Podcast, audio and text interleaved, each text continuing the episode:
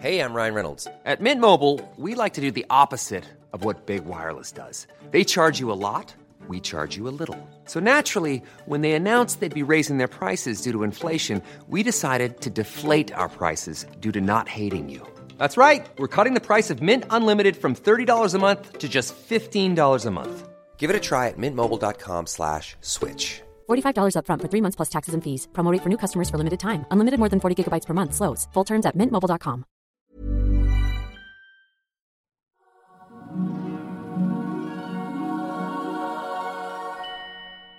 Bonjour, bienvenue, merci d'avoir pu profiter avec euh, Fibre Tigre et tous nos invités de ce superbe dîner. Euh, donc du coup, c'était un jeu de rôle qui était passionnant. Fibre, ça s'est bien passé pour toi? Ouais, c'était très bien. Euh, j'ai moins travaillé que d'habitude et euh, ils étaient super chauds. Il y a un truc que vous n'avez pas vu, c'est que pour les chauffer en, juste avant l'émission, parce que j'ai jamais par exemple travaillé avec Salomé, bah, j'avais travaillé avec personne, mais je savais pas. on a fait un, on a fait un débat et j'ai pas réfléchi. J'ai dit, toi, t'es, enfin, vous côté gauche, vous êtes anti-nucléaire, côté droit, vous êtes pro-nucléaire. Allez-y, ils sont vraiment mis sur la gueule. C'est bon, ça, Là, pendant cette, euh, cette petite heure qu'on va passer ensemble, l'idée c'est de profiter du dessert. On va partager le dessert ensemble et donc de débriefer ce jeu de rôle qu'on a, a fait. Euh, donc, on va se prendre une petite heure pour débrief- débriefer tout ça. Je vais vous présenter un petit peu, euh, représenter tous ces gens qui sont autour de la table. Donc, Fibre Tigre, évidemment, qui a animé, qui a créé ce jeu qu'on a, a vécu ce soir. Léna, Léna, tu es entomologiste, tu es scarabette sur les réseaux sociaux, YouTube, Instagram. Et donc, tu euh, vulgarises euh, toute la question autour des insectes ton travail d'entomologiste, etc. Euh, on a Maxence Witz, euh, entrepre- entrepreneur à Lille. Tu as notamment créé une agence de com euh, qui s'appelle Les Aiguilleurs. Attendez, j'ai mal la noté. quincaillerie. La quincaillerie, Les Aiguilleurs. J'ai sorti ça de mon cerveau. Pas mal aussi, tiens. Je vais proposer ça à mes associés.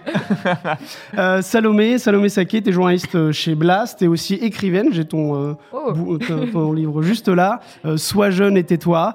Euh, et puis euh, Malik Délégué, donc t'as commencé dans la communication et aujourd'hui t'es chroniqueur chez Backseat. Exactement. Donc tout l'enjeu évidemment de ce jeu de rôle, c'était essayer de voir dans cette famille hein, qui était le pire écolo de tous les membres de cette famille. À chaud comme ça un petit peu, vous pouvez me dire, vous pouvez me dire euh, pour vous c'était qui le pire? Bon, le grand-père ou le père, euh, c'était dur quand même. hein. C'est dur. à- à- le le grand-père, euh, je veux dire, il a un petit peu l'excuse euh, de la génération. Le père, il a plus aucune excuse, quoi. Fibre, ton, ton avis?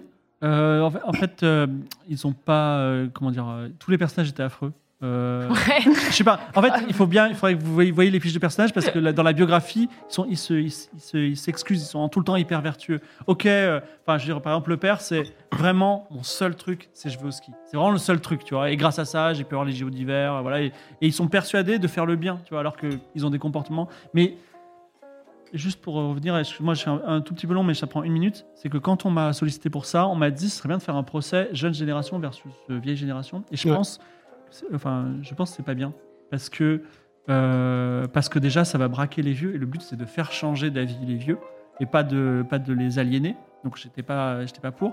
Et aussi, je pense que et à travers le personnage de Louise, c'est intéressant que les jeunes ont des comportements qui sont pas du tout vertueux. Moi, le premier, par exemple, je, Twitch à balle, Netflix à balle, je télécharge des jeux vidéo, donc je pense que je suis pas du tout vertueux. Et euh, tout le monde doit faire des efforts. C'est pour ça que le repas de famille, c'était intéressant, parce que dans le repas de famille, on est tous à égalité et on se met tous, euh, on sort tous les dossiers. Voilà. Merci beaucoup. Et euh, toi Maxence, du coup toi t'étais euh, dans le public, t'as assisté à tout ça. Euh, pour toi c'était qui le, le pire de tous? Le pire de tout, je dirais évidemment que c'était euh, Bruno aussi, euh, dans le sens où. Excuse-moi, Malek, Non, excuse-moi. t'inquiète pas, t'inquiète pas. Mais je dirais, je dirais en effet qu'il y a l'excuse de l'âge pour Raymond, mais qu'en effet, euh, bah, concrètement, il y a des actions qui sont possibles. Et surtout, quand on est un homme politique, de base, c'est quelqu'un qui doit agir. Et c'est quand même le comble de, se voir, de, de voir quelqu'un qui euh, euh, se justifie et dire qu'il est le meilleur, alors qu'en fait, au final, euh, bah, il n'y a rien qui se passe. quoi. C'est de l'inaction dans, dans l'inaction, même pas dans l'action. quoi. Salomé de ton côté? Alors effectivement, Bruno, il y a la dimension politique qui le rend euh, particulièrement détestable, c'est qu'il a des responsabilités et donc une capacité de changement qui est quand même énorme. Mais je trouve que celui qui était le plus insupportable, c'est vraiment Vendry, parce que C'est ça aussi qui est difficile, c'est que là, on parle pas de petites contradictions, on parle de quelqu'un qui profite complètement du système, quand qui est devenu millionnaire. En réalité, les personnes de cet âge-là qui sont millionnaires, qui ont fait fortune dans le Bitcoin, euh, sont pas du tout euh, majoritaires. Mais son personnage est particulièrement insupportable parce qu'entre Dubaï, euh, le, paradis fiscal, les voyages à Cancun, aux Bahamas et compagnie, l'avion tout le temps, euh, la pollution du Bitcoin en lui-même et puis l'inu- alors je vais pas commencer à partir sur le Bitcoin, mais de manière générale, il n'a pas une utilité sociale euh, immense et qui en plus se permet de donner des leçons avec un ton euh, qui était très bien fait par euh, euh, du coup le comment il s'appelait? Sébastien. Sébastien, pardon. J'ai re- je viens de rencontrer toutes ces personnes pour ma défense. Je devais retenir les prénoms des personnages et les prénoms des vraies personnes. Et, euh, et donc, il l'a très très bien incarné. Mais, mais euh, c'est vrai que tous les personnages étaient, étaient atroces. Je voudrais juste rebondir sur le truc de génération. Euh, effectivement, je trouve qu'il faut pas opposer les générations. Euh, et là, les personnages de jeunes étaient particulièrement quand même gratinés. Mais je trouve qu'il y a quand même une différence dans le fait que les plus vieilles générations ont plus de moyens pour polluer parce qu'ils ont plus d'argent, ils détiennent plus de patrimoine. Donc, effectivement, les jeunes ont tout autant de contradictions et ils peuvent tout à fait être pollueurs. Mais les plus âgés ont non seulement plus de moyens, ils sont plus nombreux et ils ont plus de poids politique. Donc, euh, et surtout, ils vont moins faire face aux conséquences du réchauffement climatique. hein. Ceux qui sont en première ligne, c'est quand même les jeunes. Moi, j'ai tendance à dire oui, les jeunes polluent, mais Bah, Voilà. Alors, juste, il y a une réalité parce que je me suis penché sur des jeunes. Alors, les jeunes qui sont autour de moi, malheureusement, j'ai pas d'enfants, ils sont sur Twitter. Mais effectivement, les jeunes rêvent d'être millionnaires très rapidement. On ne sait pas d'ailleurs pourquoi ils veulent être millionnaires. Ils veulent juste avoir le million un peu comme un high score aux jeux vidéo. Et euh, donc, effectivement, ils, ont, ils sont. En fait, ils ont un objectif très bizarre. Bon, c'est lié à, au- Ils veulent être youtubeurs aussi, qui est aussi un métier qui est pas forcément. Et, euh, et en fait, cette, cette espèce d'objectif de vie euh, fait que euh, ben, il peut pas y avoir de solution vertueuse. C'est ça. On, on reviendra peut-être dessus. Oui, complètement. On va revenir dessus pendant tout ce stream. Et pour terminer, Malek, euh, toi qui es le pire écolo de tout ce stream. Bruno, alors non, moi, Malek n'est pas le pire écolo, mais par contre Bruno l'est. Pardon, excusez-moi. Euh, Bruno, je plaide coupable, hein, j'ai été le plus grand connard qui soit. Après, il se trouve que, comme je l'ai dit, j'ai bossé pour des politiques, donc j'ai eu un petit stage d'immersion quand même qui m'a permis d'être bien détestable. Et, euh, et voilà, oui, oui, oui, j'ai j'ai ma bagnole, euh, j'ai la piscine, euh, je bouffe de la viande comme pas possible, euh, la République dominicaine, euh, les JO. Ouais, bah oui, je, oui, un connard. Un connard. Bon, l'un des premiers euh, grands sujets que vous avez évoqué euh, pendant, ce, pendant ce jeu de rôle, c'est la thématique des transports. Euh, Vendry a été élu le pire écolo, il me semble, en tout cas par la salle, euh, de euh, toute, la, toute la table. On parle de chat aussi, ouais. Par le chat aussi Ouais, vraiment. Ah oui. Mais je pense qu'à partir du moment où il a dit Bitcoin, euh, crypto-monnaie et Dubaï, il était mort. C'est-. Genre, euh, Euh, toi, justement, Fibre, comment tu l'as créé ce perso? Euh, Est-ce bah, que, t'as- est-ce que moi- quand tu as créé ce perso, tu t'es dit, allez, lui, ça va être forcément le pire Non, Au ça- moins non, sur non, pas du tout, transports. c'était pas le pire. Moi, je pense que le- on n'a pas du tout chargé le grand-père, qui a une Kangoo de 20 ans diesel euh, complètement pourrie. Et euh, je trouve que le. Parce que, euh, comme tu l'as dit, un millionnaire, il y en a qu'un. Tu vois, il y a qu'un gars qui va faire trois. euh, Je pense qu'il y a une distribution euh, des gens qui prennent l'avion assez faible, en fait, exponentielle, tu vois. Mais le gars qui a sa Kangoo de 20 ans et qui dit euh, ma toutoune, euh, je la change pas, bah, en fait, il y en a plein. Et ça, c'est un vrai problème aussi. Il y, a, cette espèce. Alors, je sais que sur les territoires, c'est compliqué, mais moi, je vis à la campagne et je n'ai pas de voiture. Et je prends le train tout le temps. Et Dieu sait que la SNCF est tout le temps en retard. Que je suis obligé. une- ce qui, ça me coûte non pas cher en transport, mais en hôtel. Parce que quand j'ai une émission le jeudi, je viens à Paris le mercredi. Parce que si je viens le jeudi, je suis pas certain d'être à l'heure, tu vois. Donc, euh, il y, y a aujourd'hui euh, euh, la, responsabilité. Enfin, le papier représentait plus le, problème individuel de chacun, je trouve. Voilà. Ouais, c'est ça, mais la question, c'est un petit peu de se demander aussi si euh, l'impact écologique de nos actes individuels face à bah voilà, prendre l'avion quand tu es millionnaire, etc. Est-ce que on peut mettre en rapport ce genre de choses, Salomé, par exemple? En fait, moi, je pense qu'il s'est passé dans ce dîner, ce qui se passe exactement dans la vraie vie, c'est qu'on a tendance à remettre la faute sur les Mm. autres. Et c'était hyper intéressant comme dynamique parce que c'est vraiment une vraie dynamique de dîner de famille. C'est-à-dire qu'on va te reprocher un truc qui est légitime et tous les personnages ont quelque chose à se reprocher, comme dans la vie, on est, enfin, quasiment personne n'est un écolo parfait. Et au lieu d'intégrer la critique et de vraiment se remettre en question, on va dire oui, mais toi, toi, t'as fait ça. Ouais. Et ça, c'est le problème de société pour moi auquel on fait face aujourd'hui. Donc oui, effectivement, euh, changer euh, sa kangou, changer sa voiture, on a besoin de faire ça. Mais euh, il y a un moment où c'est pour ça qu'il faut politiser les choses. C'est pour ça qu'on a besoin de mesures qui viennent, on pourrait dire vu- vulgairement, mais d'en haut, où on arrive à structurer le changement, à rendre ça euh, acceptable et à avoir aussi euh, des mobilisations individuelles qui sont concomitantes. Parce que ce changement politique, on aura beau l'appeler de nos voeux autant qu'on veut, tant qu'on vote pas des gens qui changent ça, qui font réellement euh, la mise en place de ces changements, on n'y arrive pas. Et c'est pour ça que c'est vraiment l'espèce de casse-tête, euh, parfois qui a l'air insoluble auquel on fait face, c'est que il n'y a pas a pas un seul responsable. Il n'y a pas une personne qui, une fois qu'elle va changer euh, son mode de vie, tout va bien se passer. Et même si demain les millionnaires arrêtaient de prendre leur jet, euh, on n'est pas sorti de l'auberge non plus. Donc c'est pour ça qu'on a besoin d'avoir euh, des changements individuels et que chacun, quand même, voilà, aussi réussisse à se remettre en question dans son rôle de citoyen aussi politique. C'est euh, et c'est pas pour tout politiser, mais on aura beau trier nos déchets et même changer notre voiture et tout ça, tant qu'il n'y a pas le changement à grande échelle. Et ce changement à grande échelle, il arrive aussi parce qu'on se mobilise en tant que citoyen, parce qu'on vote, parce qu'on manifeste, parce qu'on boycotte, parce qu'on agit de manière euh, politique euh, dans toutes les, les voilà, dans tous les endroits où c'est possible. Mais ça, c'est clair que tu soulèves un point. Dans ce dîner, il y a eu énormément systématiquement euh, ce, fait. Euh, à chaque fois, il y a un problème, on pointe le doigt sur quelqu'un d'autre. C'est notamment ton cas, Léna, hein, quand on commence à parler de, euh, du frère qui prend l'avion pour aller à Dubaï encore encore. Oui, mais toi, tu vas au Japon.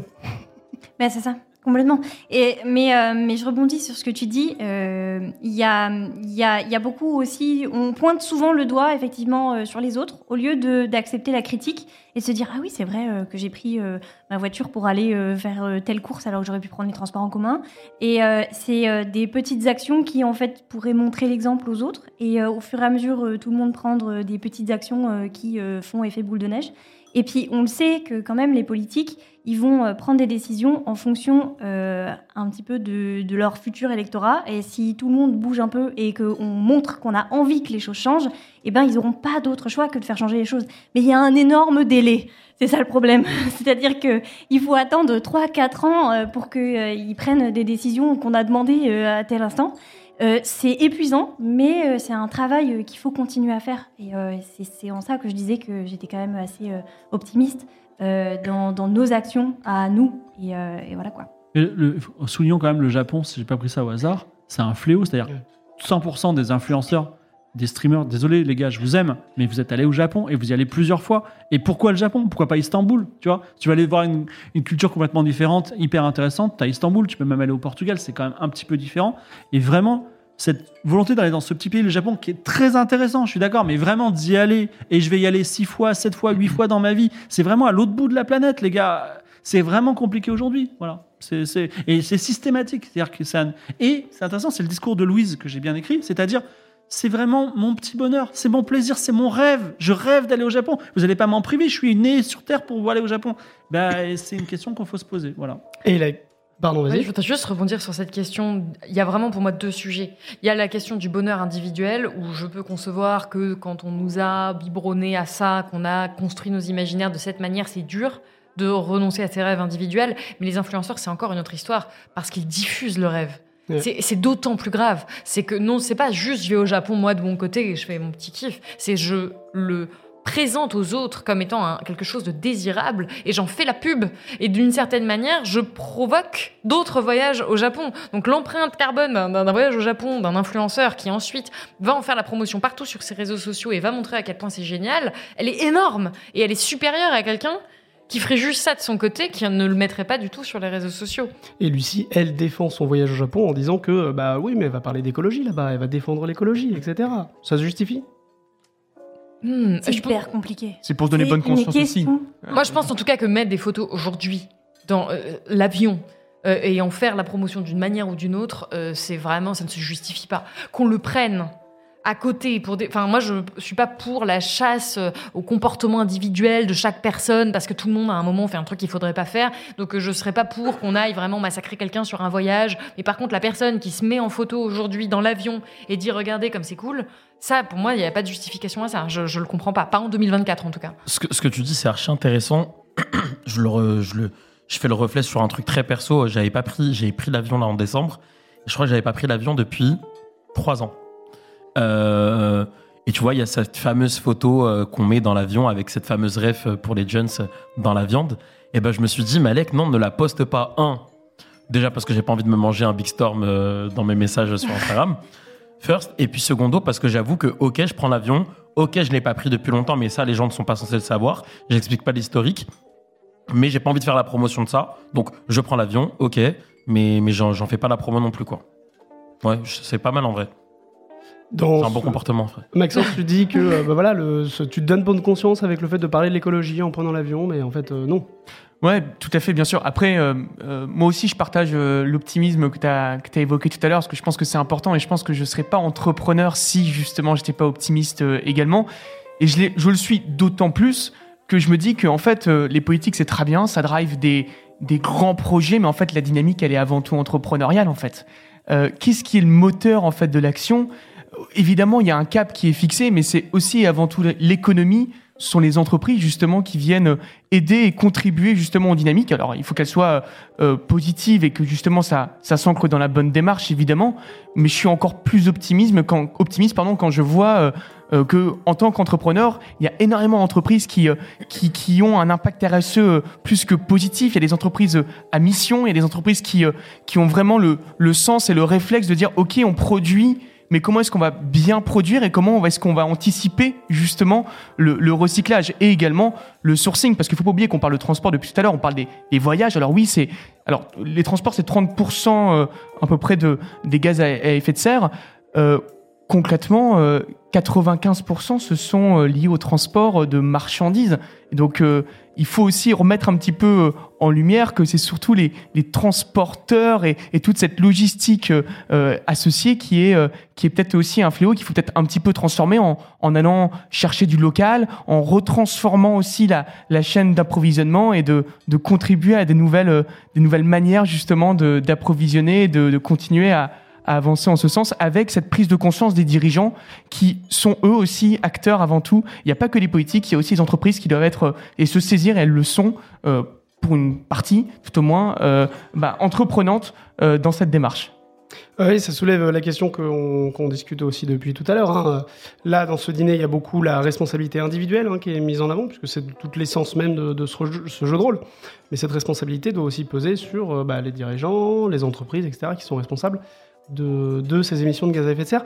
Il y a aussi la question du, sacrifice finalement, de, faire des efforts, lâcher euh, certaines, euh, certaines de ses habitudes. Pour vous, dans ce dîner, qui devrait faire le plus de sacrifices par rapport à ses habitudes pour l'écologie? C'est Vendrille. Ouais. Pour moi, c'est Vendrille. Parce qu'en fait, c'est Vendrille qui a le style de vie le plus incompatible. Allez, Vendrille et Bruno. Mais Vendrille, qui... Euh, vit dans un monde ultra connecté qui n'est pas compatible, hein, clairement, avec les limites planétaires, qui vit sur euh, de la spéculation, parce que le Bitcoin, euh, c'est ça, quand même aussi, en tout cas, euh, qui prend l'avion tout le temps. Parce que lui, il le prend pas un petit peu, Vendredi, il le prend tout le temps, et c'est ça qui sort au fur et à mesure du débat. c'est complètement incompatible. En fait, c'est tout son style de vie doit être revu. Il a le train de vie d'un millionnaire aussi. Il a, il a le train de vie d'un millionnaire. et, et, le, et aujourd'hui, c'est pas compatible avec les limites planétaires c'est mathématique, c'est scientifique. Et c'est la même chose pour Bruno. On ne peut pas avoir quelqu'un euh, qui prend son euh, SUV pour aller au travail, qui va au travail pour maintenir, pour contribuer à des événements euh, dont le travail, enfin si on prend le cas des JO, c'est vraiment de créer des événements qui sont des bombes climatiques d'une certaine manière et euh, qui va rentrer chez lui dans sa belle maison avec sa piscine qu'il va remplir euh, allègrement sans réfléchir aux questions euh, de pénurie d'eau. Il y a rien qui va en fait dans, dans le mode de vie de ces personnages-là. Et effectivement, il faudrait qu'ils revoient. C'est pour ça qu'à la fin, sur la question de l'optimisme, bah, si ces gens-là sont prêts à modifier très profondément leur mode de vie, ok, j'arriverai à être optimiste, mais je ne crois pas que ce soit le cas aujourd'hui. Alors, moi, encore une fois, je vais charger le papy TPK à savoir que c'est une personne que j'ai rencontrée dans un TER un jour qui m'a dit euh, Ouais, euh, moi je, suis en train de passer mon brevet de pilote, je suis à la retraite et, c'est une femme en plus. Donc, euh, et, et, et en fait, ce sont des gens qui ont fait un métier plus dur que le nôtre. Ils n'allaient pas à la mine, mais quasi, ils faisaient des métiers d'ouvriers très durs, dans une pénibilité de travail beaucoup plus dure parce que le code du travail ne les, ne les protégeait pas. Et en fait, c'est des gens à qui on a promis, on leur a dit c'est dur, mais en vrai, un jour, vous serez à la retraite et vous serez tout payé et vous pourrez jouir de la vie comme jamais, tu vois. Et effectivement, ils ont vécu comme ça. Ils sont arrivés à la retraite, ils ont dit maintenant j'y vais. Et c'est insupportable pour eux de leur dire, vous savez, on vous a dit que vous pouvez faire ce que vous voulez. Finalement, bah non, vous n'allez pas pouvoir faire tout ce que vous voulez parce qu'il faut sauver la planète. Et je pense qu'ils en ont rien à faire. Et c'est des gens qui vont vivre longtemps, qui vont être bien payés très longtemps et qui vont effectivement jouir de cette vie sans, sans éducation. Et je suis désolé aussi, ils, vont, ils vont, si on s'oppose à eux, ils vont s'opposer à nous. Et il y a un nœud euh, très fort, je pense, là. Et j'ai du mal à, j'ai du mal à, assurer un dialogue avec. Je parle des gens qui sont vraiment à la retraite et qui, euh, qui effectivement disent Je comprends qu'il y a un problème, je comprends c'est grave, mais en vrai, j'ai payé ma part et je veux avoir la monnaie de ma pièce. Mais du coup, le problème, c'est pas tant la profondeur du changement, parce que si on prend d'un point de vue hyper mathématique, euh, qui doit changer quoi, euh, quel, est le, comment dire, le niveau de changement, j'ai pas l'impression que ce soit si énorme pour Raymond. Par contre, et là je te rejoins complètement, le niveau de réticence est beaucoup plus élevé chez une partie des plus âgés. J'insiste, une partie, pas tous, mais quand même. Euh, L'opposition des retraités c'est un énorme problème. aux éoliennes, elle est incompréhensible. Elle n'a- et pourtant, elle, est- elle existe. Elle est irrationnelle. Elle est de l'ordre de l'irrationnel. C'est-à-dire que c'est vraiment les populations 60 plus, euh, extrême droite bien sûr, mais 60 plus qui s'opposent aux éoliennes, mais il n'y a aucun argument rationnel derrière. C'est-à-dire, l'argument, c'est ça détruit le paysage. Ça n'a- ça Ouais, mais il y a peut-être un défaut de conscience écologique, en fait, tout simplement. Je pense que les personnes retraitées n'ont jamais baigné justement dans euh, euh, cette, euh, cette communication euh, nécessaire pour autant, justement, aux plus jeunes qu'on a, qu'on a eu, nous, dans notre génération, de se dire attention. en effet, il faut éteindre les lumières, il faut faire attention à énormément de sujets et de choses au- dans notre quotidien qui peuvent communément faire pour beaucoup pour autant. Et puis je pense aussi qu'il y a une dimension qui est la dimension de on va sacrifier du confort. Ouais. Alors qu'en fait, il n'y a pas de. On, on voit tout ça comme un sacrifice, sauf qu'il y a énormément de, de choses qu'on peut mettre en place qui ne vont pas sacrifier. Euh, je vois la réduction de la consommation de la viande, par exemple. Euh, on a eu euh, une gastronomie qui n'avait pas forcément une viande à chaque repas. On a des plats qui sont excellents, qui sont euh, français, euh, qui sont de notre gastronomie. Le gratin Euh, dauphinois. le gratin dauphinois que j'ai redécouvert il y a pas longtemps, c'est pour ça que j'avais pris ça comme exemple. Il n'y a pas de viande dedans. Après, euh, c'est vrai que ma grand-mère, par exemple, si on parle des retraités, elle maintenant, maintenant qu'elle est retraitée et qu'elle a les moyens, elle n'avait pas les moyens avant, elle met trois viandes différentes sur la table le dimanche. Ça me paraît surréaliste. Mais du coup, euh, elle n'arrive pas à comprendre que moi, je me prive pas de pas faire de la viande à chaque repas. C'est un autre plaisir. Mm. Euh, je ne me prive pas à ne pas à acheter local. Euh, le- fait d'aller au marché et d'aller acheter chez le producteur, c'est un grand plaisir en Mais fait. c'est vraiment a- difficile quand. enfin, c'est des gens à qui, j'imagine, le gigot, dominical, c'était un rêve. Moi, né en 1978, la- ce qu'on m'a dit, le rêve, c'est d'aller au ski en février Mm. et d'aller aux Caraïbes en été. C'était ça le rêve des années 80 et de prendre de la coke, j'imagine. Donc, effectivement, il se trouve que j'ai eu de la chance, c'est que j'ai été assez pauvre longtemps, donc j'ai jamais pu réaliser ces rêves. Et maintenant, j'ai une conscience écologique. Donc, en plus, alors vraiment, j'irai jamais aux Caraïbes et ni au ski, il y aura plus de neige. Donc, euh, j'ai jamais pu le faire. Mais si j'ai vu comme mes collègues qui sont très riches, les gens de mon, les gens de mon âge qui ont réussi, ils sont au ski en hiver et ils sont aux Caraïbes en été. C'est, on, est, on subit Mais- véritablement les rêves qu'on nous inculque. C'est pour ça que euh, moi, la question de l'âge m'importait tant, même s'il faut vraiment surtout pas réduire ça à un combat générationnel, parce que c'est un combat de classe, je pense, avant tout. Mais euh, il y a vraiment des réticences qui sont quand même plus importantes. J'ai l'impression que plus on est âgé, Ouais. et, surtout, encore une fois, plus on est âgé, plus on a de probabilité de faire partie de la catégorie des populations les plus aisées, plus on a de réticences à changer son mode de vie. Donc oui, les jeunes ont des contradictions profondes, et c'est pour certains, ils sont pas du tout écolos, euh, même pour une partie peut-être plus importante, euh, la, la plus importante d'entre eux. Mais j'ai l'impression que les jeunes sont une catégorie euh, plus malléable parce qu'on a moins eu le temps de s'habituer à à cette euh, à ce qui est cette ce rêve là ce, ce qui est désirable c'est cet imaginaire là et effectivement dire à quelqu'un de 70 ans là il va falloir tout changer du sol au plafond parce que c'est tout le drame de l'urgence écologique c'est que c'est urgent et qu'on peut pas attendre qu'il y ait un renouvellement générationnel pour faire ça c'est plus difficile à entendre. Et encore une fois, parfois, c'est même pas forcément les plus gros pollueurs, mais c'est renoncer à cette viande et se dire, c'est pas un renoncement, c'est le choix d'autre chose. C'est plus difficile à entendre pour quelqu'un, j'ai l'impression en tout cas, qui a 70 ans et qui a fait ça toute sa vie, que quelqu'un qui aujourd'hui a 20 ans et se dit, bah voilà, en fait, je vais faire autre chose. Bah, moi, j'ai manger, 40 ans et quand un gars de 20 ans il me dit il faut faire ça comme ça, je dis bah euh, je m'en fous, euh, tu n'as pas l'expérience, tu connais pas, qu'est-ce que tu m'apprends des choses? Alors parfois il a raison. Mais, j'ai du mal à le suivre. voilà. Et puis, il y a un truc, alors là, je le dis de manière très cynique, euh, et je le dis pas du tout comme ça dans le livre, que j'ai voulu être très pédagogique pour les plus âgés, c'est pas du tout agressif, mais moi j'ai l'impression qu'il y a un moment, bon, on est quand même moins exposé. Quand on voit le futur vraiment ultra chaotique, ultra apocalyptique, c'est dans 40, 50 ans. Là, c'est vraiment, euh, on veut, on, vraiment, on veut pas y être. Bon, bah, ils seront plus là. Et, je suis désolée. Moi, je pense qu'il y a aussi une partie de cynisme où les jeunes ont peut-être plus envie de se bouger parce que quand ils prennent conscience, en tout cas, de l'urgence écologique, bah, ils savent que là, il reste, ils vont vivre un truc qui est euh, extrêmement, extrêmement sombre, alors que les plus âgés vont le vivre en tout cas moins longtemps. Alors dans ce jeu de rôle, il y a euh, sur la question des transports, il y a un truc qui est ressorti pour moi, hein, c'est que à chaque fois il y avait le véhicule électrique qui ressort. Euh, toi, tu avais ton Vespa électrique. Euh, je crois que toi, Moi, mon le- chauffeur, alors j'ai un chauffeur, Ouais. mais on a un véhicule électrique. Ouais, c'était un SUV euh, hybride ou un Oui, SUV électrique c'est électrique, électrique. Ouais, c'est ça. Je dis ça parce que pour me, je me suis renseigné et j'ai demandé à des amis qui travaillent dans l'écologie, etc. Et ces politiques responsables écologiques de partis écologiques ont des chauffeurs. Voilà. Ma- En plus d'a- d'avoir des voitures. C'est pas- Voilà, je trouvais ça étrange. Mais du coup, est-ce que ça signifie que la voiture électrique, c'est une solution hein, pour, euh, face à ce problème Ou est-ce qu'en en fait, il faut plutôt profondément changer notre manière de voir le transport? Et si c'est le cas, est-ce qu'on peut le faire? Je pense que c'est assez nuancé en fait. Euh, c'est vrai qu'il faut privilégier, si on peut, aller travailler par d'autres moyens que la voiture. Euh, ça peut passer par le vélo, euh, ça peut passer par euh, les transports en commun. Euh, je pense qu'il faut aussi euh, ne pas négliger euh, la possibilité de télétravailler dans des, dans- pour des métiers où c'est possible. Euh, laisser un peu plus libre cette, cette possibilité-là. Et puis après, bah, c'est un peu au cas par cas. Si vous utilisez jamais votre voiture, que vous en l'avez pour des, pour des urgences, et que euh, tout le reste de vos trajets, vous le faites en vélo ou en transport en commun, bah, vous n'allez pas changer une voiture qui ne sert jamais pour un véhicule électrique où le coût de la batterie euh, va être énorme et où euh, vous n'allez pas euh, la mettre en éco-partage, par exemple. Alors que si vous prenez une voiture électrique dans l'idée que vous êtes plusieurs à ne pas l'utiliser, que vous allez du coup la partager, bah là ça vaut le coup. En fait, c'est un peu au cas par cas. On peut pas dire achetez tous des véhicules électriques. Juste essayer de ne pas prendre la voiture et après, bah ça dépend quoi.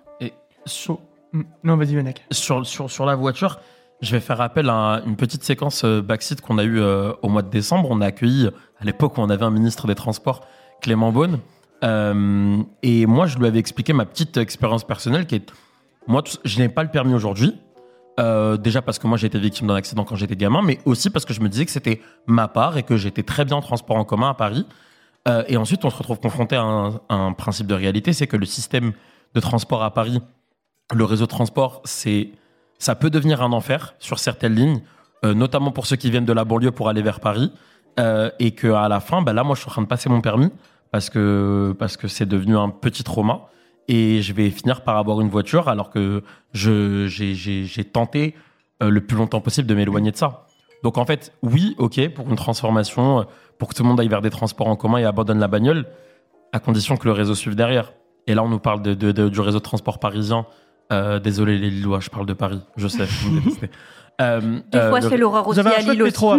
on, on parle de- du réseau de transport parisien pour les JO, mais on oublie de parler du transport parisien déjà pour le quotidien, pour ceux qui partent bosser. Et c'est un enfer, quoi. L'enfer.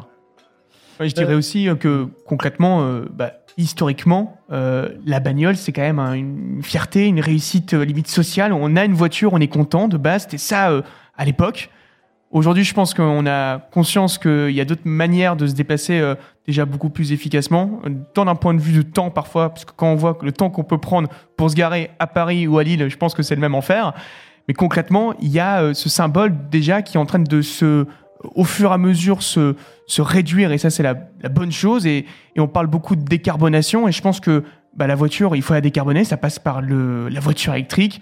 La fin euh, bah, de la vente de véhicules thermiques en 2035, c'est une bonne chose. C'est un objectif qui, euh, je pense, euh, permettra de contribuer plus que jamais aux efforts qu'on nous demande. Mais par contre, aussi, il faut pas oublier que l'électrique, c'est un vrai sujet. Il va falloir trouver l'énergie pour aller recharger toutes ces voitures. Je pense pas qu'on soit encore tout à fait prêt. Il y a un vrai sujet sur l'électrification et comment on va pouvoir sourcer cette électricité. Il y a un autre sujet, ça va être les emplois, parce que c'est quand même, de mémoire, c'est 400 000 emplois directement euh, euh, qui pourraient être impactés. Enfin, comment est-ce que demain on fait? Euh, La bagnole électrique, c'est 50% d'emplois en moins en France et c'est aussi la fin d'un d'un savoir-faire français. Et, et ça, c'est quand même dommage. Et je pense que Salomé, tu partages aussi cette, cette vision-là de se dire, OK, euh, aujourd'hui, c'est porte ouverte euh, bah, aux concurrents internationaux tels que euh, les Chinois, comme euh, les Américains, euh, qui ont un vrai savoir-faire dans l'électrique. Mais quid du savoir-faire français, de l'avantage compétitif qu'on a toujours eu et, euh, et ça, c'est un truc sur lequel il va falloir euh, bah, reprendre des initiatives fortes, euh, pas qu'européennes, aussi françaises, pour trouver justement des nouvelles, un nouveau savoir-faire et montrer que bah, la France, sur le territoire et sur la scène de l'électrique, eh ben, on peut avoir notre mot à dire. Je- je- Vas-y. Euh, Vas-y, Salomé. bah, en fait, je voudrais juste euh, réagir sur la question des imaginaires que j'essaie de beaucoup évoquer et, de- du changement de paradigme. C'est-à-dire que quand on nous demande pour ou contre la voiture électrique, c'est un faux débat. Évidemment que la voiture électrique est un outil indispensable parce que ça pollue beaucoup, beaucoup moins qu'une voiture thermique euh, dans les territoires qui sont isolés pour euh, réussir à, euh, voilà, à relier certains points. Mais là encore, il faut réussir à se dire que les, changements dont on a besoin et qu'il faut opérer sont, extrêmement profonds et donc il faut revoir complètement notre manière d'appréhender le transport, la mobilité. On ne va plus pouvoir prendre l'avion à ce point, mais euh, il va, falloir réduire euh, vraiment drastiquement. Jean-Marc Jancovici disait quatre, euh, voilà, quatre trajets dans une vie peut-être. En tout cas, il va falloir réduire ça. Et puis après, c'est des transports en commun, c'est une obligation. C'est une obligation. Et c'est d'ailleurs écrit dans le rapport du GIEC. On a besoin de développer en France, notamment le ferroviaire. C'est pas du tout ce qu'on est en train de faire. Quand on voit les investissements qui sont faits dans les derniers, euh, bah voilà, le dernier euh, projet euh, de loi de finances du gouvernement, on est à des années-lumière de ce qu'il faudrait faire. Même dans le projet, même dans les, les lois sur l'écologie, on est à chaque fois à développer quelques lignes de TER, de quelques lignes de TGV. Mais c'est vraiment, il faut développer ça à très très grande échelle. Et ça implique aussi de revoir le plan d'urbanisme, de revoir la manière dont on. Mm. C'est pour ça que ça implique toujours beaucoup de d'autres questions. Ça implique de revoir le logement. En fait, on peut pas avoir des petites maisons euh, éparpillées partout sur le territoire parce que c'est pas reliable avec des transports en commun. Et la seule manière de faire face à ça, euh, ça va pas être de développer la voiture électrique à très grande échelle, même si bien sûr. euh, oui, il en faudra une partie, mais quand on regarde en termes de ressources, en termes de métaux rares, ce que ça demande, en termes d'électricité, on peut pas tous, on peut pas juste remplacer un parc automobile euh, tel qu'il existe aujourd'hui par un parc automobile électrique. Ça ne fonctionne pas, ça ne rentre pas ni dans les limites planétaires, ni dans les pures limites euh, euh, de, de- matériaux, en fait, euh, aujourd'hui, dont on dispose. Et malheureusement, aujourd'hui, c'est ce que je déplore vraiment dans le dé- débat politique sur l'écologie, c'est qu'on est vraiment en train d'essayer de guérir un cancer du poumon avec du doliprane, c'est-à-dire en essayant de faire des petites mesures par-ci, par-là, pour essayer de maintenir le mode de vie. Mais en fait, ce qu'il faut faire, là, c'est arrêter de fumer. Et, et, et c'est pas ce qu'on est en train de faire en changeant, en changeant pas aussi profondément le mode de vie. Et moi, c'est tout le, je crois, le rôle du journalisme aussi euh, aujourd'hui, c'est d'essayer d'informer les gens sur la la- l'ampleur des transformations à venir, sans faire peur ou sans être alarmiste, mais de dire en fait là on n'a pas le choix. Et malheureusement aujourd'hui, et c'est ce que je déplore, quand on dit ça, on est encore qualifié de militant, on est encore, euh, on pense que c'est un point de vue. Et en fait, c'est une réalité matérielle, scientifique avec laquelle nous devons composer. Et moi, j'aurais bien aimé en tant que jeune me dire euh, ah bah je vais prendre l'avion. euh, j'a- J'adorais prendre l'avion. Vraiment, c'était un truc que je préférais faire. Euh, J'aimerais avoir comme rêve simplement de voyager, de continuer à vivre comme ça et de me dire que la technologie va nous sauver, mais c'est pas le cas. Donc je pense qu'il faut juste avoir cette prise de conscience euh, et que, que ce soit intergénérationnel. Après, il y a un changement de comportement avec justement, on voit de plus en plus les choses comme des choses qu'on peut louer, qu'on peut, qu'on peut utiliser ponctuellement. L'autopartage est un très bon exemple. Et de, vo- et de voir demain que la mobilité, c'est un peu comme un service euh, qu'on peut prendre quand on a besoin. C'est peut-être comme ça qu'on va pouvoir euh, Mais- mais- mais à un avancer moment, avec l'autopartage. Il Et euh, faut parler chiffres. Enfin, il faut mettre des que- milliards dans le ferroviaire aujourd'hui. C'est une, obligation si on veut développer le transport en commun.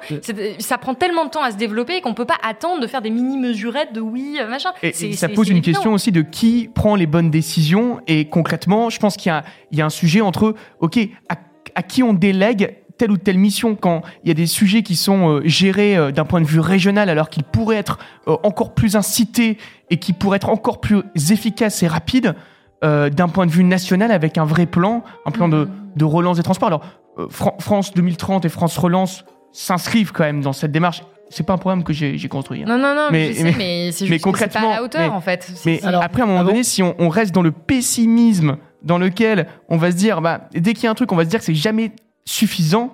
Moi, je trouve que justement, on va se dire, ok, on fait un test, ça fonctionne, on y va encore plus rapidement par la suite. Et c'est Alors, euh, avant qu'on Alors, passe. juste, je, je veux juste dire, Ouais, quand je dis vas-y. que c'est pas suffisant, c'est le Haut Conseil pour le climat, qui est l'institution créée par Emmanuel Macron lui-même, qui est composé de scientifiques, qui le dit par rapport à la, à la politique du gouvernement. C'est pas une opinion personnelle. Moi, j'aimerais bien que ce soit suffisant, mais quand des scientifiques qui étudient ça toute la journée nous disent là vraiment, on est à des années-lumière de ce qu'il faudrait faire, moi, j'ai tendance à vouloir les écouter. Alors, ouais, avant qu'on passe au thème suivant, Fibre, tu voulais jeter un En, truc en deux mots, j'ai fait un jeu de rôle avec Arte euh, sur France en 2050, la France en 2050, avec Mm. des rapporteurs du GIEC. Et en fait, le- la, la leçon de ça, c'est que c'est même pas une question d'argent, c'est une question de sens. C'est-à-dire, ça n'a pas de sens de prendre l'avion, d'aller à Punta Cana pour un week-end et d'allumer la télé, de regarder les Simpsons parce qu'il y, a la- pluie dehors et tu peux pas aller, sur une plage qui est la même qu'à Porquerolles finalement. Ça n'a pas de sens. Et par contre, bah, comment on envisage le. bah, eux, par exemple, le rapporteur du GIEC, ils disent en 2050, il n'y aura même pas de voitures électriques. Il y aura, les autoroutes y des, vélos sur les autoroutes. Voilà, c'est ça qu'ils pensent. Mais effectivement, ils pensent par exemple au slow travel. Vous voulez aller au Japon, Mm. c'est un projet de vie Mm. et vous allez mettre 5 ans pour y aller. Vous allez aller en voilier, en vélo, vous allez prendre le temps et vous allez vivre le voyage de votre vie. En fait, vous allez simplement donner du sens à votre vie. Vous allez faire les choses en pleine conscience et vous allez kiffer comme jamais. Mhm. Et c'est vraiment un changement intérieur. Et c'est là, Salomé, que moi, j'ai pas la foi en les politiques. Et il y, y a vraiment deux façons de voir les choses. On met les milliards, il y a les trains, du coup, on prend les trains. Ça, c'est vrai. Mais moi, ce que je vois, ce qui s'est passé concrètement, c'est il y a eu le Covid et on a été obligé de prendre des transports en commun. Et du coup, on a pris les transports en commun. D'ailleurs, la SNCF s'est gavée euh, parce qu'ils n'ont rien fait, fait aucune, ils ont fait aucune, aucune, aucune infrastructure autour de ça. Et donc, effectivement, je pense que c'est à titre individuel, il faut changer, s'élever, et j'espère que les jeunes pourront le faire. Voilà. Oui, mais juste Ouais, le. Covid, on voit que c'est la contrainte qui a fait ça. Et que finalement, alors ça venait pas des politiques, mais ça venait du Covid. Mais dès que les frontières se sont réouvertes, moi, j'ai- moi aussi, je me suis dit, tiens, les gens prennent les transports en commun, peut-être que ça y est, euh, les gens vont se mettre à prendre le train au, au- au lieu de l'avion. Et en fait, on a eu le, le transport aérien qui est aujourd'hui plus élevé qu'avant le Covid. Donc, il n'y a pas du tout eu de leçons qui ont été tirées. Oui, mais il y a, a d'ailleurs le télétravail, on a cru un moment que ça allait se faire, et ça s'est pas fait. Parce que les... c'est encore une certaine frange de gens qui ont un certain âge qui prennent des décisions pour les autres. Ça, c'est dommage. Mais moi, j'ai l'espoir que les gens jeunes vieillissent et diront Eh non, c'était bien le télétravail, j'y crois, et on va l'y mettre, on va se mettre. Mais, mais il faut avoir de l'espoir. quoi. Mais je, Alors- je rebondis sur ce que tu disais. Effectivement, euh, ce qui va s'amener, c'est en fait un changement profond du sens qu'on va donner à la vie. Euh, effectivement, voyager, ça va être, ça va plus être genre euh, ah bah pendant une semaine je pars euh, au Japon. Ça va être ouais je vais aller au Japon. Et, euh, et ça va être Mm. quelque chose qui va prendre de la place et qui va avoir un, un sens beaucoup plus, beaucoup plus fort. Euh, et on va arrêter de, bah, de consommer les voyages comme, euh, Mm. comme on consommerait euh, un paquet de chips sur l'apéro. Ça va vraiment être quelque chose qui va avoir un impact dans notre vie et, et du coup, bah, juste on va changer les choses. Mais ça va pas être des sacrifices, faut le voir autrement. Je suis d'accord, je suis Il y a vraiment d'autres choses. Je vois mon exemple personnel. j'ai énormément de défauts. Je ne suis pas du tout un exemple. En revanche, je me suis mis comme objectif quand j'avais besoin de changer d'air, de découvrir des choses à moins d'une heure de chez moi euh, et qui possiblement est accessible euh, en train ou euh, en, Ouais. en transport en commun. Et, euh, et en fait, on découvre des choses incroyables. Et je n'ai pas du tout baissé en niveau de vie en refusant de prendre l'avion. Vraiment, euh, j'ai pas du tout changé euh, non plus mon confort. J'ai eu un autre confort. J'ai découvert d'autres choses. Alors l'un des au- thèmes que vous avez, désolé je passe à la suite pour qu'on avance, l'un des thèmes que vous avez évoqué lors de ce jeu de rôle c'est euh, l'alimentation. Euh, et notamment, euh, Léna, tu as commencé euh, très fort, puisque tu as proposé à tout le monde de manger des insectes. je sais pas si tout le monde en a mangé dans le jeu de rôle, t'as vu ça, Fibre? Alors, Non, je mange. je suis même encore en train d'en manger.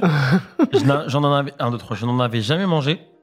Et je sais pas si c'est la faim qui me, qui me fait parler ou si c'est parce que je trouve ça vraiment bon. Mais en tout cas, je m'arrête pas quoi. Dans le public, vous en avez mangé un petit peu, oui?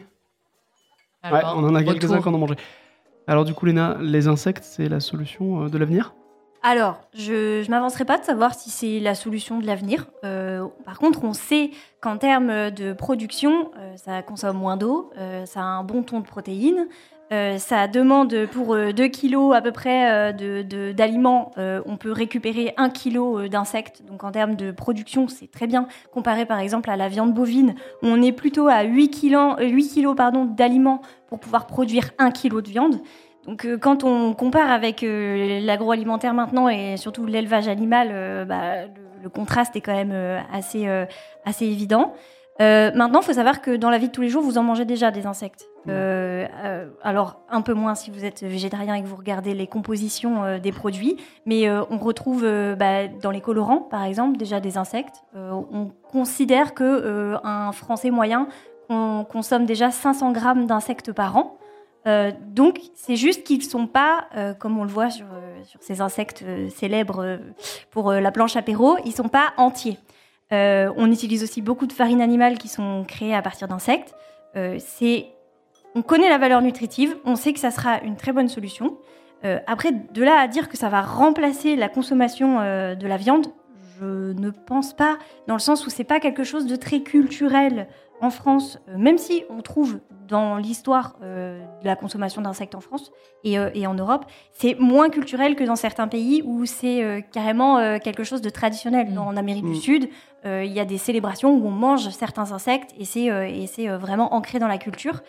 Euh, maintenant, voilà, on sait que c'est une potentielle source de protéines, euh, par exemple en farine, en additifs, euh, en produits transformés, qui pourront apporter euh, de la protéine. Maintenant, voir comment ça va évoluer. Euh, le Conseil européen, ils autorisent au fur et à mesure euh, certains insectes. Pour le moment, Mm. je crois qu'il y en a que trois qui sont, euh, qui sont autorisés. Le grillon, le, le molitor, il me semble, et, et la sauterelle, et le criquet. Donc on verra comment ça va évoluer. En tout cas, c'est une source qu'on sait moins polluante. Et- mais vous pensez qu'on va réussir à accepter de manger des insectes de manière voilà, un peu euh, quotidienne C'est vrai que moi, par exemple, si je fais des apéros, je me vois assez bien manger un petit bol d'insectes comme, ils- comme euh, tu nous en as distribué là, dans un petit bol comme des chips, parce que globalement, franchement, ils sont vraiment pas dégueux. Mais vous pensez que ça va se développer comme J'ai ça? j'ai un reproche à faire. Je pense que la France peut totalement culturellement changer de nourriture. Oui. Un exemple très simple, euh, les sushis. Euh, je veux dire, il y a 40 ans, qui mangeait du poisson cru en France? Dire, allez voir quelqu'un euh, te- et leur dire Hey, tu sais quoi, je, je mange du poisson cru, mais c'est excellent. Il, il te prend pour un fou, il va dire en plus, tu vas tomber malade. Donc là, et moi personnellement, maintenant, si j'ai pas mes petits sushis euh, tout par semaine, une fois par semaine, je suis malheureux. Tu vois, donc vraiment, et je pourrais manger que ça. J'ai un reproche à faire justement sur le plan du sushi, c'est que les insectes, c'est pas très bon.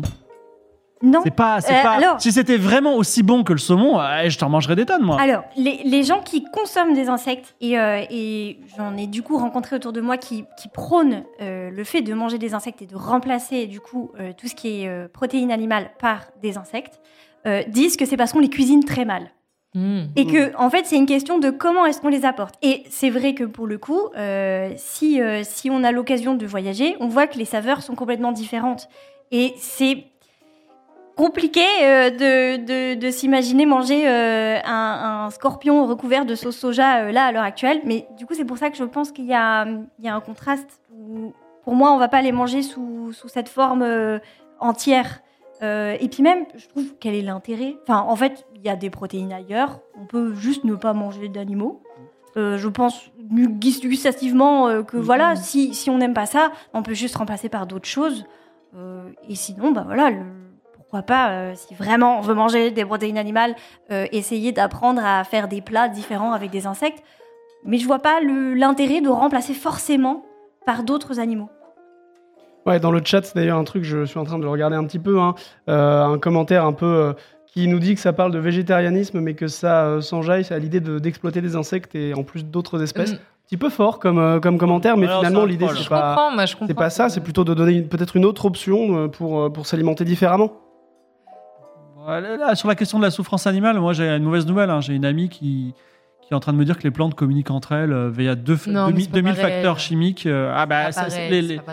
Ah, si demain euh, les Pas plantes. le elles- système nerveux aussi développé, Bah, aussi, moi, similaire je- à celui des humains qu'on a Moi, chez je- les, mammifères. Je, par effectivement, c'est des degrés de séparation, euh, mais je me, même les IA, je leur dis pas du mal en ce moment parce qu'on sait jamais ce, qui va se passer- ce qui va se passer dans 20 ans. euh, tu sais, Moi oui, aussi, vous je avez dis été toujours, s'il raciste, te je plaît. ressens non, non, non. Donc, euh, non, non, mais à un moment. euh, oui, Bah, faut- En tout cas, moi, je pense que la question des insectes, euh, de toute manière, euh, tu l'as très bien souligné, c'est beaucoup mieux que de manger de la viande. Donc, euh, vraiment, euh, si vous préférez manger des insectes plutôt que de la viande, allez-y. À titre personnel, moi, je suis végétarienne depuis 10 ans. Je mange pas d'insectes et j'avoue que ça me dégoûte un peu, mais je pense par pure euh, culture, hein, parce que j'en ai une mauvaise représentation. Mais euh, on vit très bien sans manger de viande, sans manger de poisson et sans manger d'insectes. hein. Vraiment, il n'y a aucun souci aujourd'hui. quand, quand on met de côté la souffrance animale, en vrai, s'il y avait moins d'humains sur la Terre et qu'on était tous hyper respectueux de certaines normes, on pourrait manger des steaks tout le temps. C'est, en fait, c'est juste que ça consomme beaucoup d'eau. ouais. Pas tout le temps. Autant qu'on veut. faudrait vraiment Voilà. plus de beaucoup, quoi. Oui, voilà. Bon, et bon. Mais tu parlais du sens. Quel est le sens d'élever des animaux pour les tuer à la fin et surtout dans les conditions qu'on connaît aujourd'hui? Euh, Je trouve que euh, la, question écologique permet aussi de se reposer des, bah, des, questions sur nos modes de vie, sur ce qu'on considère être culturel, sur ce qu'on considère être normal. Et à titre personnel, euh, j'ai été élevée dans une famille de gros viandards où j'ai beaucoup mangé de viande quand j'étais petite. Et là, je me. J'aurais plus du tout envie de participer à ça aujourd'hui. Il y a euh, un élément qui est ressorti hein, dans, ce, dans ce jeu de rôle, hein, c'est euh, euh, le végétarianisme. hein. On avait deux personnages qui l'étaient, euh, la mère et la fille. Euh, et un argument qui est ressorti, c'est euh, bah voilà, tu euh, manges que des fruits et des légumes, mais tes fruits et tes légumes, ils viennent de partout. et c'est encore, c'est presque aussi mal que manger de la viande. euh, c'est vrai ou pas La question, c'est est-ce qu'il vaut mieux hein. manger un veau qui a été élevé il y a 20, à 20 km ou euh, un régime de fruits qui vient de l'autre côté du monde?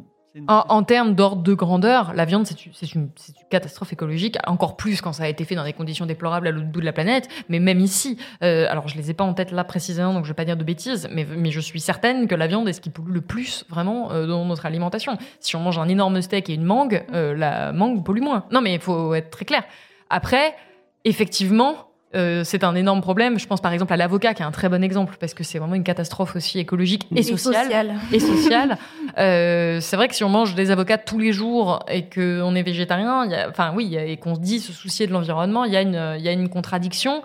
Mais encore une fois, c'est quand même rare aujourd'hui les personnes qui sont végétariennes ou qui ont une conscience environnementale et qui vont manger des avocats tous les jours. Je pense qu'on a toutes et tous nos petits travers où on va manger euh, des framboises de temps en temps en hiver où on va mais mais c'est ça veut pas dire que c'est un style de vie ça veut pas dire qu'on le fait tous les jours et qu'on mange des choses qui sont complètement euh, euh, anti-écologiques et je pense que la meilleure manière de procéder c'est quand même avant tout de manger local effectivement et de c'est même pas une question enfin c'est aussi du bio mais idéalement vraiment local de saison et de temps en temps eh bien effectivement on n'est pas parfait tout le temps mais je pense que c'est exactement le truc de la viande. Enfin, c'est vraiment euh, l'argument principal, c'est de dire oui, mais toi, ton soja, il vient de je sais pas où. Quand on dit qu'on est végétarien, les gens se sentent attaqués et nous disent oui, mais toi, ta mangue, toi, ton tes fruits exotiques. Et en fait, c'est pas, le- enfin, c'est pas le même sujet pour moi. Mm. C'est, il faut réduire la viande, on le sait, c'est un fait, et il faut effectivement arrêter d'importer des trucs en masse. Et effectivement, les fruits et les légumes en font partie.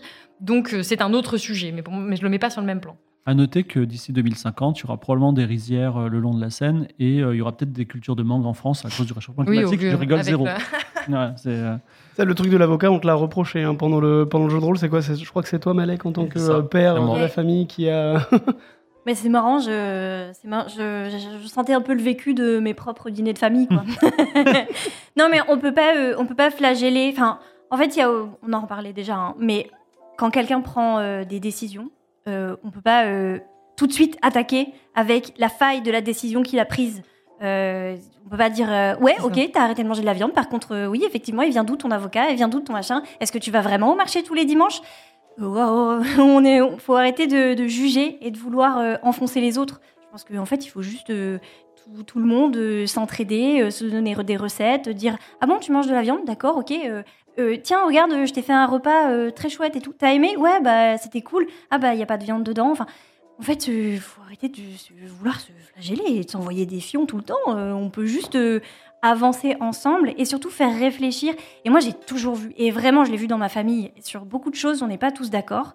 Et, euh, et j'ai arrêté d'être dans l'agressivité et le combat. Alors, attention, c'est hyper dur. hein. Mon Dieu, c'est horrible. Il y a des sujets où j'ai envie de- de- d'agresser toutes les personnes en face de moi. Mais euh, au fur et à mesure, quand j'ai changé mon positionnement et que j'ai été moins dans l'attaque, même si je me prenais des attaques moi, eh ben, j'ai vu que j'ai réussi à faire un peu plus changer les choses. Et au fur et à mesure, au deuxième repas de famille, j'ai vu que ma grand-mère, elle a accepté de goûter mon faux gras euh, à Noël.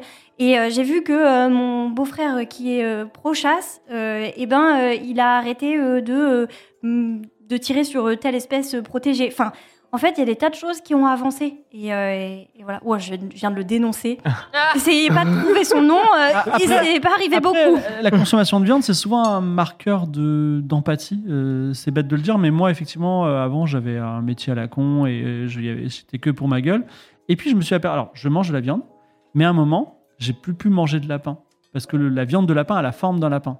Et vraiment, un lapin, c'est mignon. Et, et- et vraiment, j'ai dit, je peux, je peux- là, c'est terminé. Les, je peux plus pêcher de poisson. J'étais un pêcheur de poisson. Je peux plus pêcher le poisson, le tuer et le manger, c'est plus possible. Par contre, le poisson pané, ça va tout à fait. Donc, euh, et je vois que de plus en plus, je ne peux plus manger certaines espèces de viande parce que j'ai développé une empathie. Donc, peut-être les jeunes, les jeunes générations ont beaucoup d'empathie, peut-être avec des causes des vidéos TikTok de chats, tu vois, mais euh, on a développé de l'empathie vis-à-vis des animaux. Moi, je pense que le, côté alimentaire, il y a une question d'éducation. Je complète ce que tu disais, euh, Salomé, c'est plus de 14% hein, de, de- d'émissions mondiales qui sont liées à l'élevage du bétail.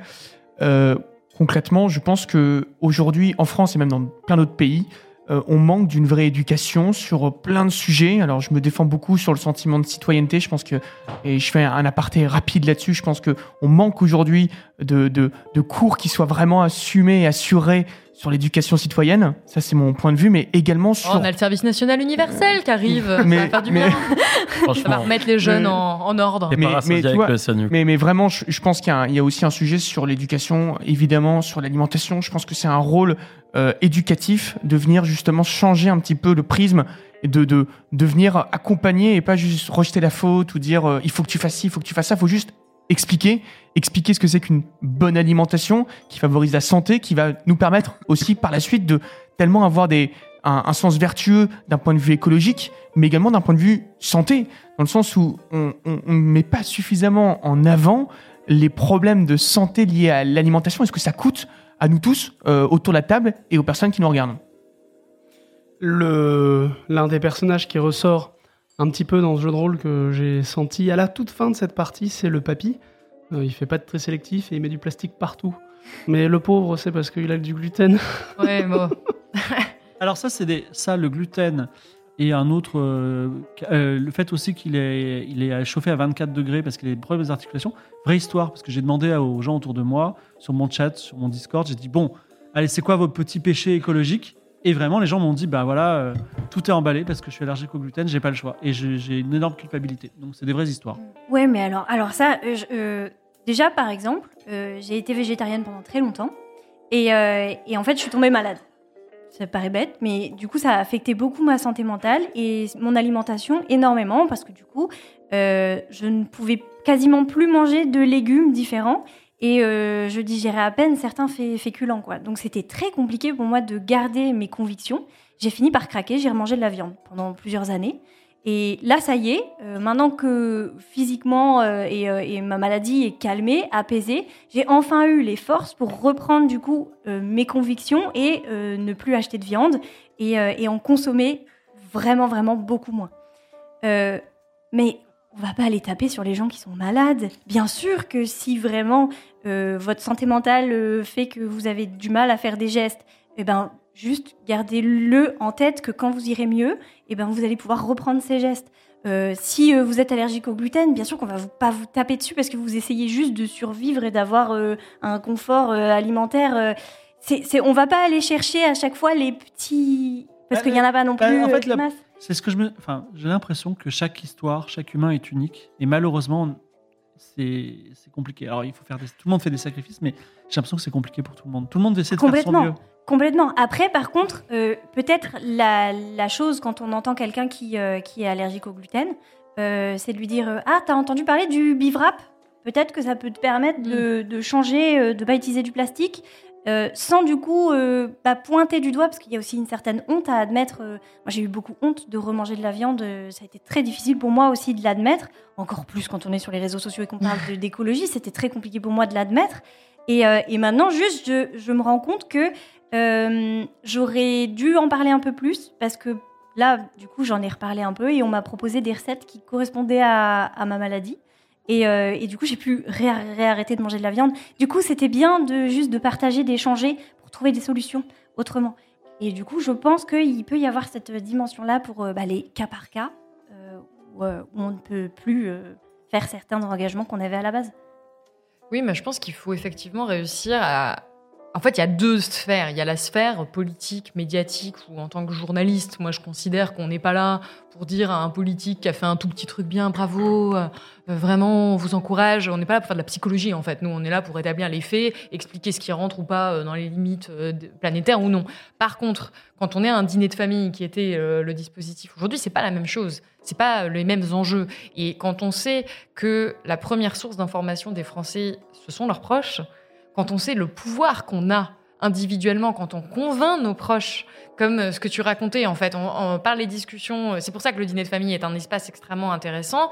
Là, on se rend compte que c'est important, je crois, d'un point de vue presque psychologique, d'encourager les petites initiatives individuelles. Et quand quelqu'un renie sur quelque chose, même si c'est parfois à des échelles où on se dit punaise, ça fait pas grand chose, bah, je crois vraiment que c'est important de justement pas avoir cette attitude de euh, euh, oui, tu me dis que tu manges plus de viande, mais tu fais ça euh, parce que vraiment on braque Ah, je les t'ai vu, gens. t'as pris du saucisson sur la table. C'est ça. Non, je pense qu'on braque et qu'on empêche euh, les personnes aussi d'avoir cette remise en question qui est profonde et qui est longue. Je pense que personne ici, du jour au lendemain, a tout arrêté et a changé de mode de consommation, de manière de manger, de manière de se transporter, de métier, parce que parfois c'est même le métier qui est problématique. Souvent c'est progressif. Et quand on a un entourage qui nous encourage, quand on a un entourage qui va valoriser ces petits changements-là, je pense que ça aide plus et que c'est plus efficace à la fin que quand on euh, brime la personne, quand on essaie toujours euh, voilà, de, faire un concours à qui est le meilleur écolo et que ça, c'est pas productif.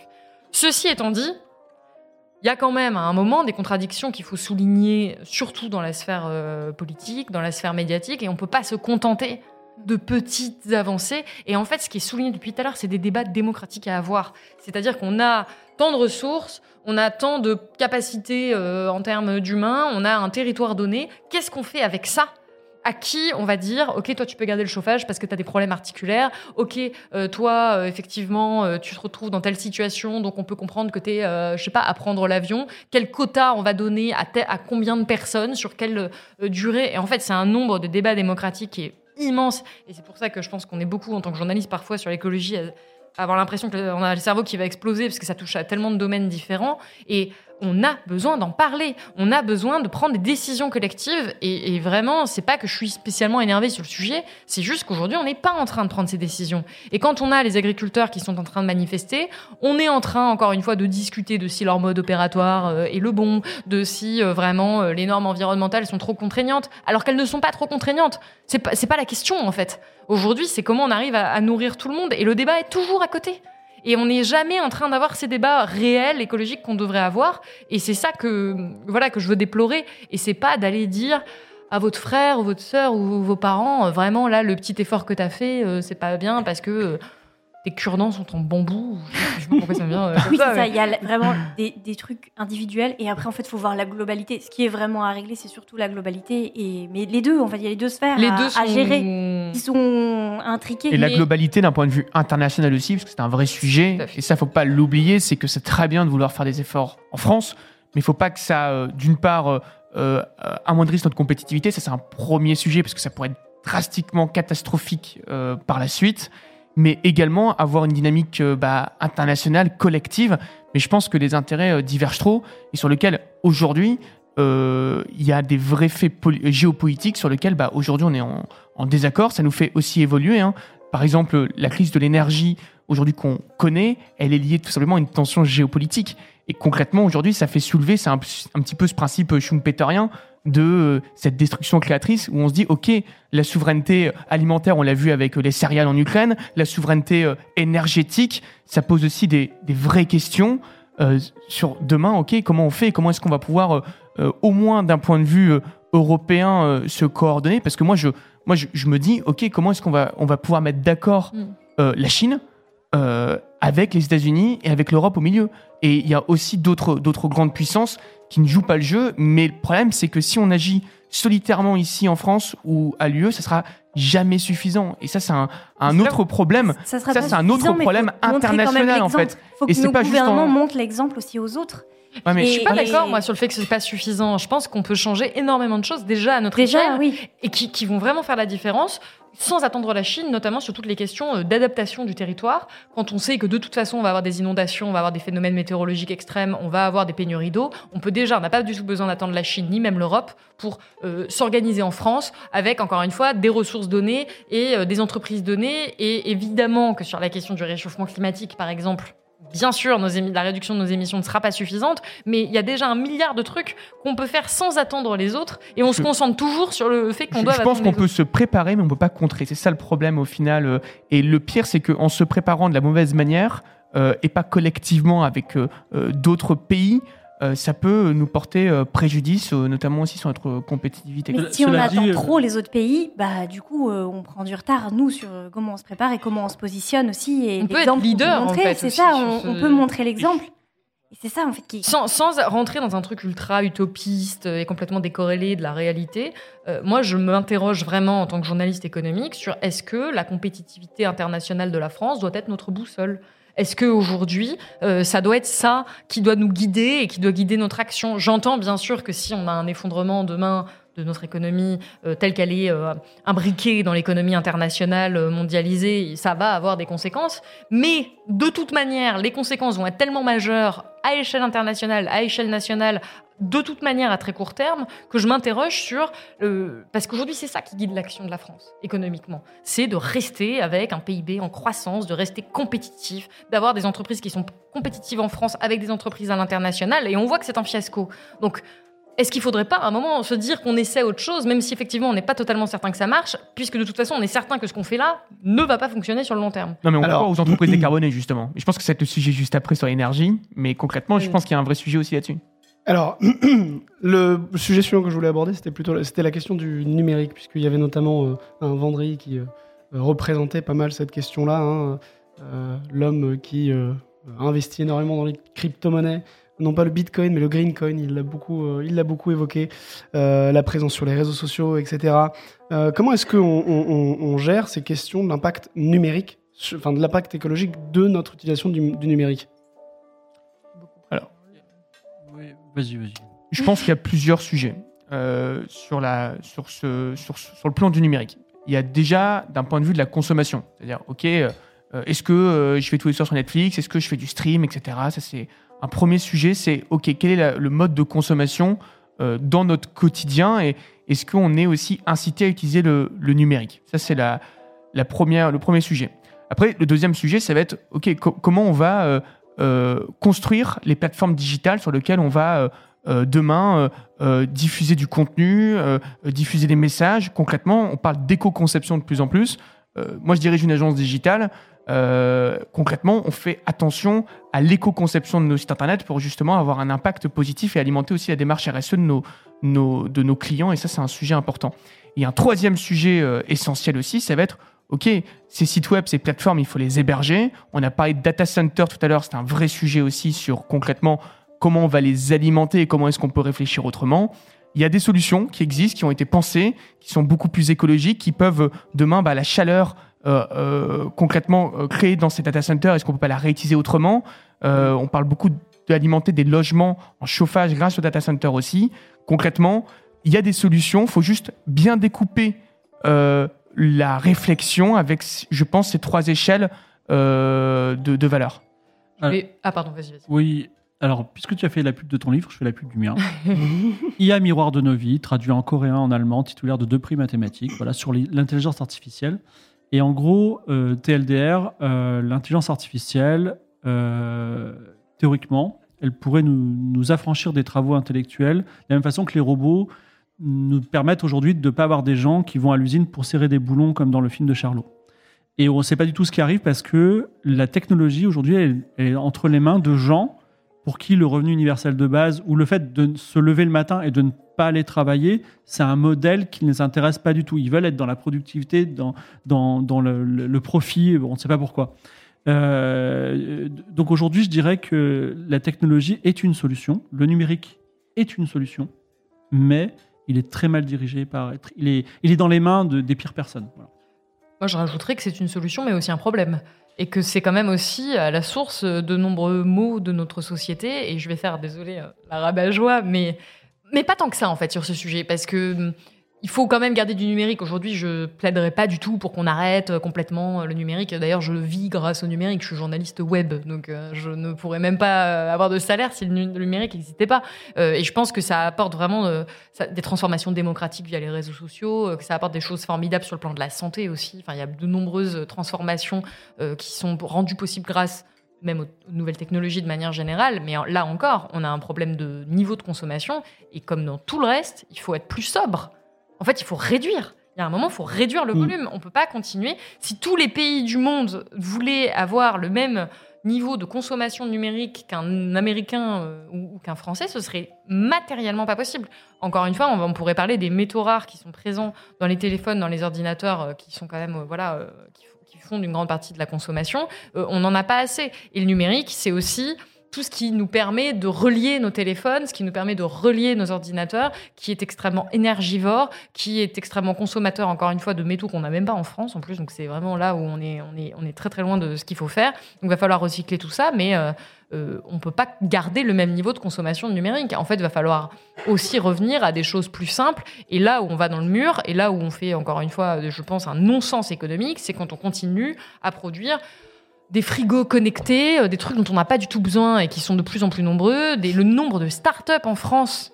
Quand on regarde l'économie, le nombre de start-up qui lèvent mais des dizaines de millions pour des applications vraiment dont on n'a pas du tout besoin, qui créent de nouveaux besoins, je trouve que c'est vraiment euh, le, le- voilà encore une fois le cœur de la problématique qui est que bah, c'est très compétitif, euh, ça marche très très bien euh, dans le monde économique actuel, mais ça marche pas en termes de ressources. Donc c'est vraiment de rediriger euh, la manière dont on gère ces nouvelles technologies, dont on gère ce numérique pour que ce soit au service du bien commun et que là encore on se dise mais qu'est-ce qu'on garde? Parce qu'on pourra pas tout garder. Et l'obsession de compétition internationale, elle est délétère? Le 22 février, euh, sur cette chaîne, je fais un jeu de rôle avec le CNES sur la confiscation de l'espace et les satellites. C'est que, par exemple, Elon Musk a, mis Starlink dans le ciel qui permet d'avoir l'Internet de partout. Et l'Europe a dit, bah dis donc, il faut qu'on ait notre Starlink. Donc on, a créé notre Starlink, ça s'appelle Iris Square, il y aura beaucoup plus de satellites. Et la Chine dit, on va pas laisser faire ces Européens. Donc il y a encore plus de satellites. Donc il va y avoir plein de satellites. Alors ça coûte très cher. Il y a vraiment euh, des problèmes euh, dans l'espace qui sont trop longs à expliquer aujourd'hui comme ça. Et c'est en fait, cette compétitivité et le, le- la- la- la- le- comment dire, le focus sur le- la profitabilité qui n'a aucun sens, c'est le cœur du problème. Parce que la technologie, elle est, elle est, elle est neutre. Elle est, elle- elle- le, le- le nucléaire, c'est neutre. C'est ce qu'on en fait qui est grave. Et aujourd'hui, tout est tourné. La crypto-monnaie, c'était vraiment l'avatar suprême du, de la technologie utilisée pour rien du tout. Mais aujourd'hui, il faut simplement avoir une, une utilisation éclairée de la, la- la technologie. Mais en fait, ça prend du temps. C'est-à-dire que quand on est face à un marteau, il faut le- se concentrer dessus et se dire mais qu'est-ce que je peux faire avec? Mais effectivement, le premier réflexe, c'est je vais le prendre et je vais donner des coups de poing à mon, à mon voisin parce que c'est rigolo. Mais effectivement, on peut faire des choses merveilleuses avec n'importe quel outil. C'est pas parce qu'on peut le faire qu'on doit le faire. Exactement. On va bientôt arriver au bout de, de- de cette euh, séquence entre nous, mais pour terminer, du coup, je voulais euh, vous demander, on s'est demandé au début qui était le pire écolo de, tout ce- de toute cette euh, bande de- dans, dans la famille. Est-ce qu'on peut se poser la question en fin de, de stream qui était le meilleur? Ah Oh, j'ai eu peur Voilà. parce que j'ai cru, j'ai cru que ça allait dire, on- il fallait se dénoncer entre nous moment. qui était le pire écolo. ça aussi, moi. Du coup, j'ai eu un peu peur. Je me suis C'est le moment de parler d'églantine, je pense. Malek, par exemple, pense pas, c'était qui le meilleur? Non, je pense vraiment que c'était églantine, en réalité. Quand j'y pense. Triste, moi j'aurais aimé jouer vraiment quelqu'un d'horrible, mais elle était pas si terrible. Non, non, t'étais pas terrible du tout. T'étais la moins pire. Ouais, non, En fait- Églantine. euh, Églantine, Elle est quand même contre les éoliennes. Hein. je pense que c'est la C'est ce que meilleure parce dire. que, étant donné son âge, tu es quand même euh, bah, victime du patriarcat. Du coup, tu prends pas vraiment des décisions par toi-même, tu vois. Ouais. Non, mais c'est vrai. Peut-être Ouais. qu'elle est parce qu'elle subit un peu les trucs de son mari quand même. Déjà, elle subit ne beaucoup mangerait les plus de connard. viande si son mari n'était pas là. En fait, elle aurait pas la piscine. quoi. Elle- Elle, euh, ouais, ouais, c'est vrai. Elle subit un peu, un peu les trucs de, de son entourage, quoi, les décisions de son entourage. Je suis désolé. Ouais, ça va. On en reparlera après. Non, mais comme je le disais, moi je suis euh, pro-églantine sur, le, sur ce sujet-là. Euh, j'ai dit- églantine. Mais plaisanterie mise à part, euh, non, non, il y, a un- il y a un vrai. euh, Il y, a, il y, a, il y, a un vrai- il y a une vraie conscience, à part sur la partie énergie renouvelable, où on voit qu'on ne veut pas trop toucher au petit confort visuel pour les éoliennes là-dessus, ce qui peut être dommage sur le rôle, mais concrètement, ouais, c'est c'est bien Églantine qui a, qui a bien gagné là-dessus.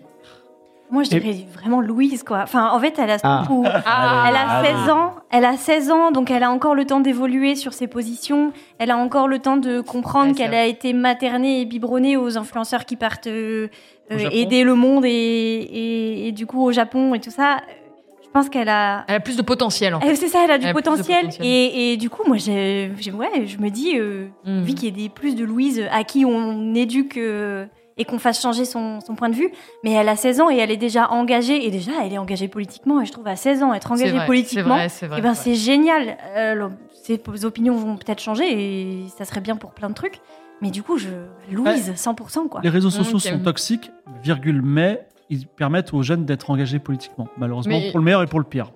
Moi, c'est ça. Moi, je pense que les réseaux sociaux et le numérique, c'est vraiment le meilleur et le pire. hein. On peut en faire un formidable outil de transformation euh, démocratique, euh, économique, et on peut en faire quelque chose euh, de l'ordre du dystopique, qui est, je crois, plus ce vers quoi on se dirige aujourd'hui. Donc, Et, et l'accès à l'information, euh, je ne veux pas me lancer des fleurs, euh, mais si je vois euh, un peu euh, les, les gens que je peux toucher, quand je parle d'insectes et du déclin des insectes et l'importance des insectes dans la biodiversité, je croise les doigts pour essayer de montrer à quel point c'est incroyable à, à une jeune génération. Et, euh, et, du coup, il y en a plein qui m'ont dit qu'ils avaient pris des, des, des, actions. Alors là, je parle des insectes, mais du coup, ils arrivent aussi à se, à, à voilà, à avoir un accès à l'information et à comment faire et comment s'améliorer aussi grâce aux réseaux sociaux. Merci beaucoup d'avoir participé à ce débrief, au dessert de, de, du dîner de famille. Euh, alors, euh, je vais en profiter en terminant ce stream pour remercier un petit peu bah, toute la régie qui s'est occupée de, de, ce stream. Donc il y a Maxime, Thomas, bravo. Toute l'équipe de Gozulting. Aussi remercier l'équipe événement de Libération, Johan, Maude, Alexandre et puis Emma qui organise le festival Place à demain, qui est la raison pour laquelle on est réunis autour de, autour de, autour de ça. Et puis voilà, évidemment, euh, si vous voulez euh, vous abonner à Libération, sachez qu'on a un petit code pour vous, un petit, un petit message serviciel. Hein on est là pour ça. Vous pouvez, vous, on a un code Twitch, hein, ça s'écrit assez facilement, en tout en majuscule. Vous allez sur la page de Libération, vous euh, cherchez l'endroit pour s'abonner, vous mettez le code promo. Et puis, n'hésitez pas à nous suivre, on va faire sur Twitch, on va faire pas mal de, de, de streams, au moins deux fois par semaine. Hein. On va discuter comme ça de plein de sujets euh, qui nous tiennent à cœur avec nos journalistes, avec des invités, et puis refaire quelques tables rondes dans ce, dans ce, dans ce contexte-là. Merci à tous. Merci. Merci, Merci. beaucoup. Merci beaucoup. Merci pour l'invitation. Et puis à bientôt. Salut.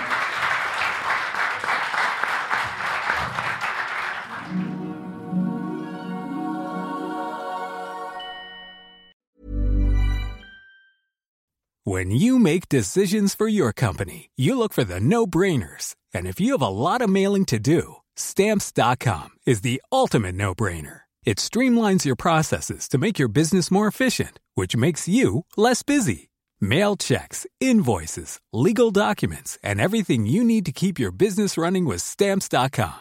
Seamlessly connect with every major marketplace and shopping cart. Schedule package pickups and see your cheapest and fastest shipping options from different carriers. With rates up to 89% off USPS and UPS rates. And with the Stamps.com mobile app, you can take care of mailing and shipping wherever you are. Make the same no-brainer decision as over 1 million other businesses with Stamps.com. Sign up with Code PROGRAM for a four-week trial, plus free postage and a free digital scale. No long-term commitments or contracts. That's stamps.com. Code program.